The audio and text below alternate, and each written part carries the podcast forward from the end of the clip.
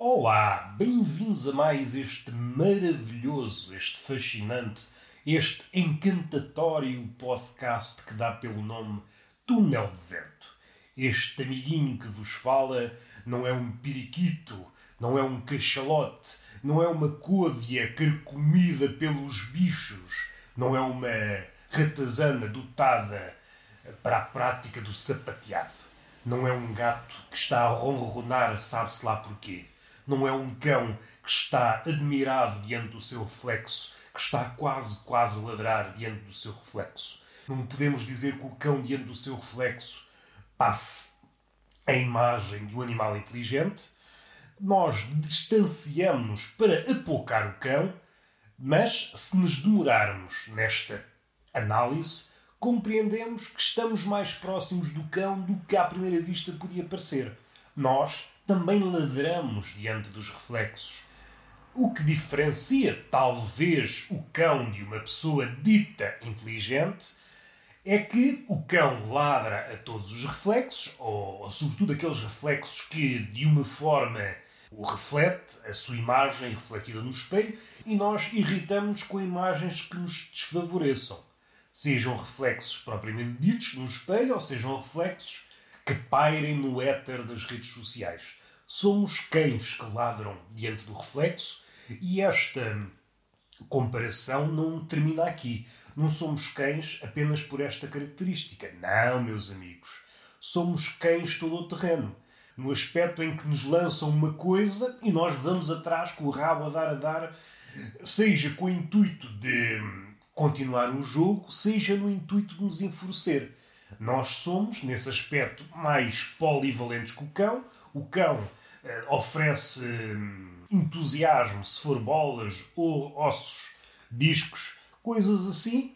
Há coisas que não passa cartão. Nós, pessoas que estão viciadas na indignação e na tecnologia, e aqui há uma ligação, ou melhor, a tecnologia permite que nos indignemos com uma assiduidade, com uma frequência absurda, temos que agradecer aos smartphones, a toda esta parafernália tecnologia que nos permite indignar em todo o sítio, desde que haja Wi-Fi, e é por isso que não se deve negar Wi-Fi a ninguém.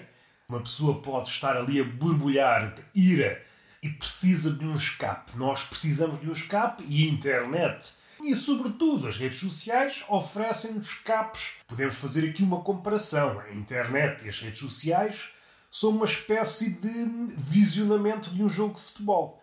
Há muita gente, para não dizer toda, porque eu não conheço toda a gente, conheço só 99%, não vou arriscar o 100%, pode ter nascido meia dúzia de gatos pingados entretanto e eu ainda não tomei conhecimento, mas grande maioria das pessoas que vai ao futebol, como é que eu ia dizer, verbaliza a sua indignação em relação ao jogo. Muitas vezes é fundada, sim senhor, há um ponta de lança que falha na baliza aberta, em que o guarda-redes já está para estar no meio campo. E porquê é que o guarda-redes está no meio campo? É um guarda-redes que está a fruir do livre-arbítrio.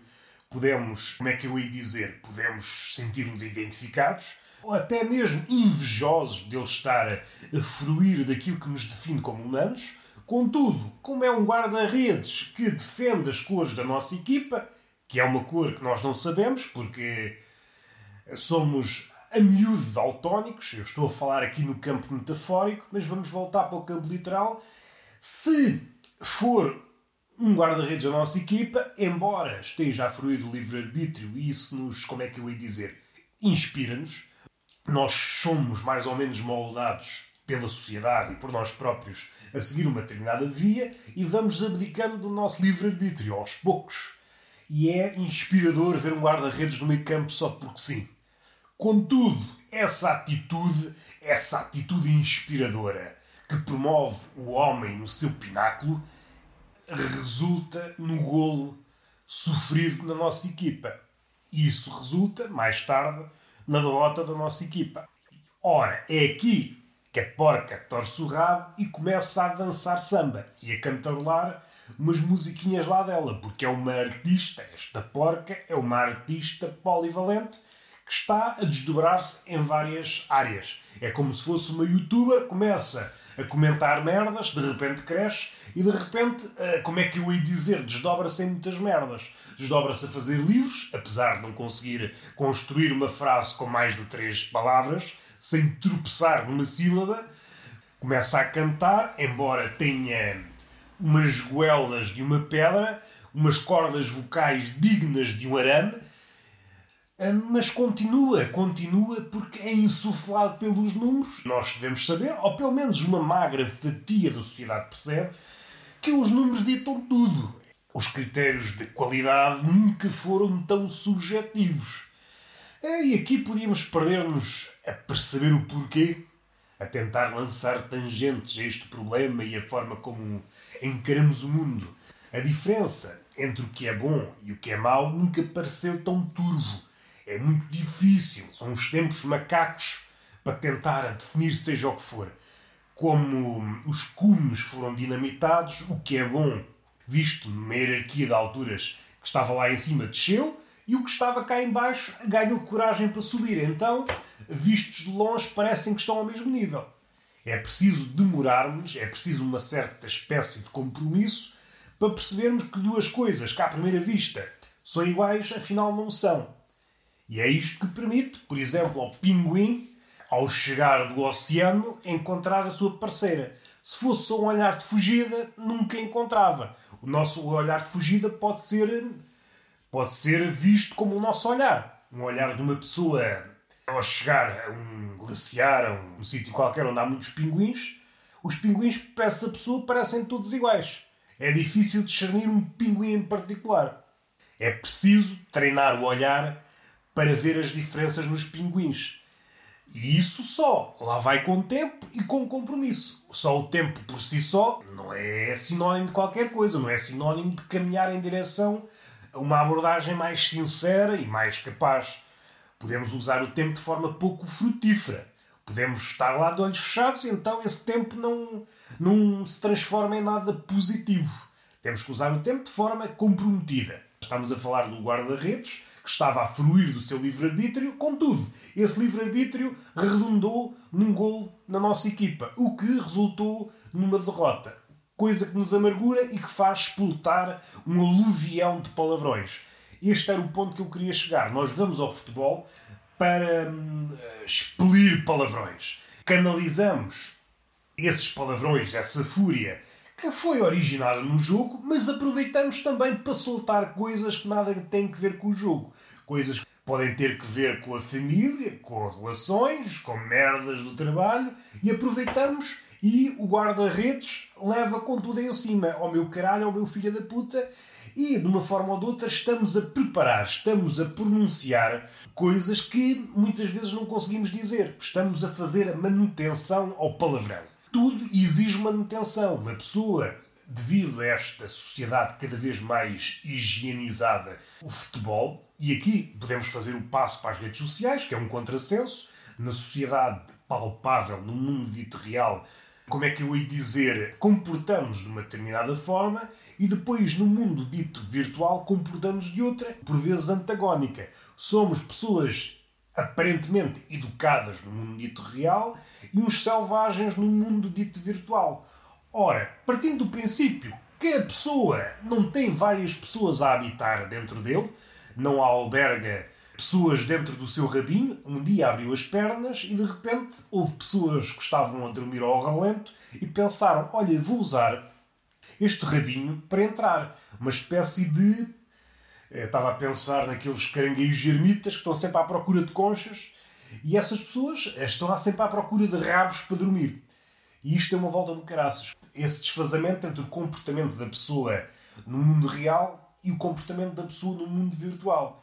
E isso levanta muitas dúvidas e levanta também muitas certezas. Levanta tudo. E às vezes levanta pênis também, porque há pênis que são suscetíveis de se entusiasmar neste clima de questiúnculas. Pênis filósofos. Assim que vem uma pergunta aproximar-se, ui, ficam logo espetados, aliciados com o que há de vir, com o porvir, com o futuro. Ah, já dei aqui muitas voltas. Como é que eu consegui pôr pênis, rabo, caranguejo, ermita? Preciso de ajuda, preciso que deem estrelinhas, preciso de. Foda-se, caralho, caralho, foda-se. Como eu não tenho visto futebol, não tenho. É assim. Não estou a ser correto, não estou a ser verdadeiro. Vou tentar fazer aqui um relato mais fiel da situação. Eu, pelo meu pé, não vou ver futebol, seja ao estádio, agora é complicado, mas em tempos anteriores à pandemia, supondo que existiu, parece que já está lá atrás. Às vezes desconfio. Será que o mundo foi sempre assim? Será que houve um tempo em que não houve pandemia? Começo eu a pensar. Digo isto a uma parede, desce uma aranha pelo seu fio, estava a comer uma mosca, até, até abdica do seu manjar, desce pelo seu fio e responde: Tu és maluco, meu bandário. E eu: Maluco és tu, minha aranha. As aranhas não falam. E a aranha engole em seco e vai outra vez continuar o seu festim da mosca. Ela que se meta com alguém com o mesmo número de patas. O que é que foi isto? Ninguém sabe, ninguém sabe. O que é que eu quero dizer mais? Onde é que a pessoa está a ser mais igual a ela própria? É nas redes sociais, onde parece uma selvagem a quem foi tirado a sign e está ali a morder e a espumar tudo e todos o comércio. Apercebemos, se não estivermos também contaminados com o veneno, que a pessoa morda qualquer coisa e principiamos a ver que não há critério. Não há critério na sua raiva. Segundo uma análise mais mais clínica, poderíamos dizer: é pá, esta pessoa está louca. No mundo real, pelo contrário, comporta-se como se nada o afetasse, como se fosse imune. E agora entramos no século XXI, não, agora, agora entramos no ano 2020, em que há uma fusão entre o mundo real e o mundo virtual. As regras que antes se aplicavam ao mundo real aplicam-se agora ao mundo virtual e vice-versa. E nós eu pelo menos falo por mim e falo por meia dúzia de pessoas que estão aqui deitados na cama comigo, à espera de eu encetar uma orgia. É esta a promessa que eu disse às pessoas. E agora vejo-me na obrigação de cumprir com a promessa. Se eu tenho vontade de estragar este corpo que é belo na sua fieldade em práticas que dizem pouco, gosto muito de ver, gosto muito de iniciar a meio do refostedo grupal, percebo: é pá, onde é que eu me vim meter? Valia a pena? Eu não gosto assim tanto de pessoas para me envolver numa orgia. É pá, onde é que eu me vim meter? Estão estas pessoas à espera que eu as satisfaça como nunca antes aconteceu. Não aguento com expectativas. Não aguento.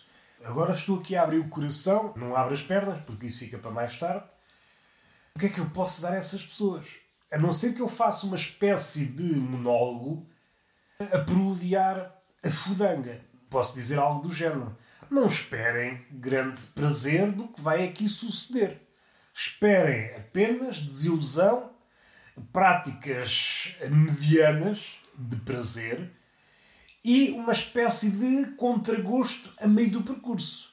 Sim, senhor, não escondo que possa haver um entusiasmo inicial, esta fome, esta sede de calor humano, muito em virtude da pandemia, pode dar aso a estes enganos, mas no decorrer do ato, a realidade bate-me à porta.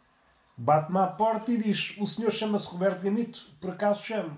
É só para dizer que você está enganado. E eu aí caio em mim e esfolo os joelhos. E percebo o que é que eu estou a fazer numa orgia. É isto que eu quero para a minha vida, mas aí já não podemos interromper aí já não podemos interromper. Na vida laboral, conseguimos esconder de vez em quando. Agora, no ato carnal, não conseguimos esconder. Palmada no rabo, beijinho na bochecha. E até à próxima.